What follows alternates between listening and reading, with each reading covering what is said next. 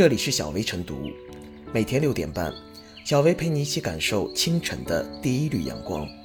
同步文字版，请关注微信公众号“洪荒之声”。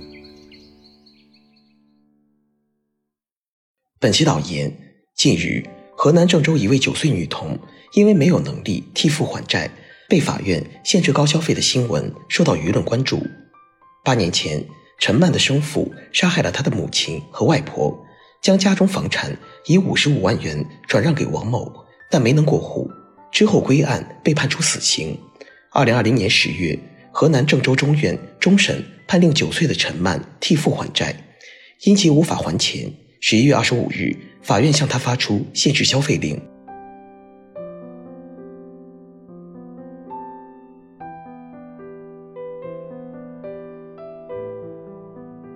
九岁女孩成老赖是一道情与法的辩论题，这么小的孩子怎么就能成老赖呢？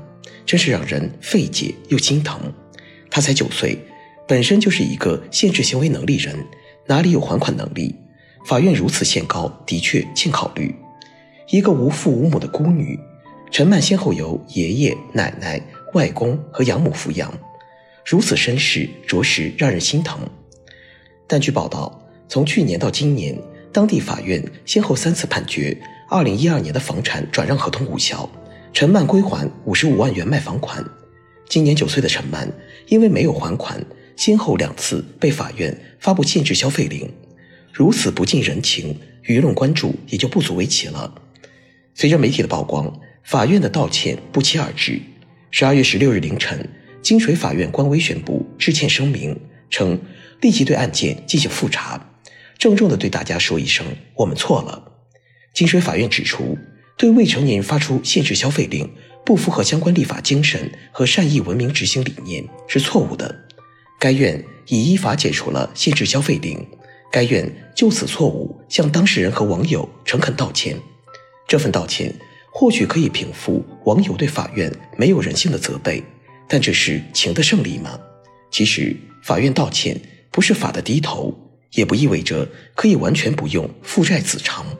虽说父债子还是民间道义，但作为遗产继承人，子女在继承遗产的范围内有偿还债务的义务，只是超出遗产继承范围的债务不需要承担偿还义务。眼下的当务之急，不是吵吵孩子该不该替父还债，而是要尽快弄清陈麦的父亲生前的债务情况和他实际继承数额。而此案还有一个细节，房子还在王某手里。且长期出租获得收益，单方面要求偿还五十五万是不成立的。正如法院最后一个判决，互相返还不失为解决此事的一个方案。九岁女孩成老赖是道情与法的辩论题，需要我们理性看待。我们应该可怜陈曼的不幸，但也不能忽略王某这个糟心的买家。继承财产的同时，也包括债务，这就是法律的公正。以事实为根据，以法律为准绳，绝不能让主观臆断左右司法案件，这是基本立场。希望陈曼可以尽快代替他的父亲把债务弄清，毕竟缓还款也是对这段孽债的交代。而司法部门今后也要避免对未成年人发出限制消费令这类过失，力争每个案件于情于法都让大家心服口服。还有就是，做父母的一定要对孩子负责。千万别让不幸再代际传递了。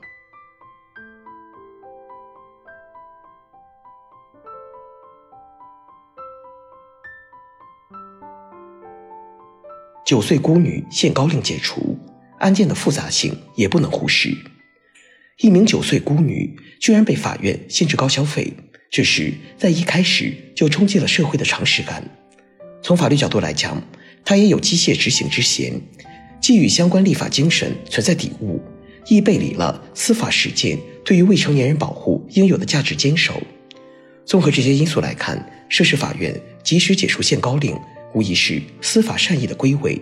不过，离奇的限高令发出又解除的背后，更要看到该案本身的复杂性。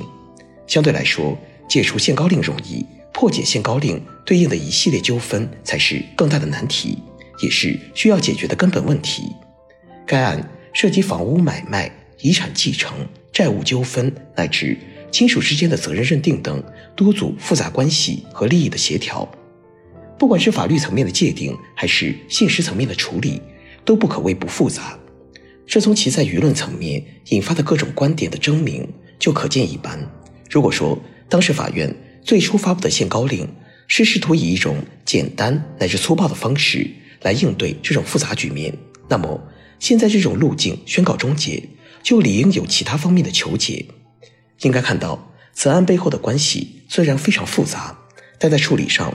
主要有两大最重要的利益关切：一是作为未成年人且是孤女的陈曼应该获得善待，以及相应的法律协调以及处置方案的设计不能偏离保护未成年人的轨道；二是购房者的正当利益也应该得到保障。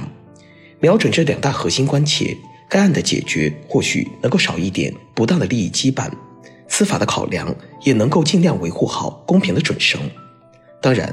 面对目前的僵局，此案除了司法判定，恐怕还需要司法机关发挥更多能动性，以及专门的法律援助机构对监护人和相关的关系人有一些线下协调和疏导，真正站在保护未成年成长的角度，给出一个相对周全的解决方案。这里面既要协调好利益，也要帮助当事人打开心结。应该看到，债务问题不解决，相应的法律责任不及时理清，就意味着。陈曼健康成长的威胁未能得到根本解除，该案的本质其实是一个悲剧的善后问题，久拖不决。经历多年的纷扰，相关的当事人，无论是陈曼的监护人、爷爷奶奶，还是购房者，都承受了巨大的压力。案件获得关注后，相关方面不妨借此机会，尽力推动该案导向一个良性的解决渠道，别让家庭悲剧的阴影继续笼罩在陈曼的人生之中。也让购房者的正当权益早日获得确定性的保障。悲剧已经发生，但活着的人不应该继续被困在悲剧的延长线上。它的解决虽然复杂，但值得相关方面多一些努力。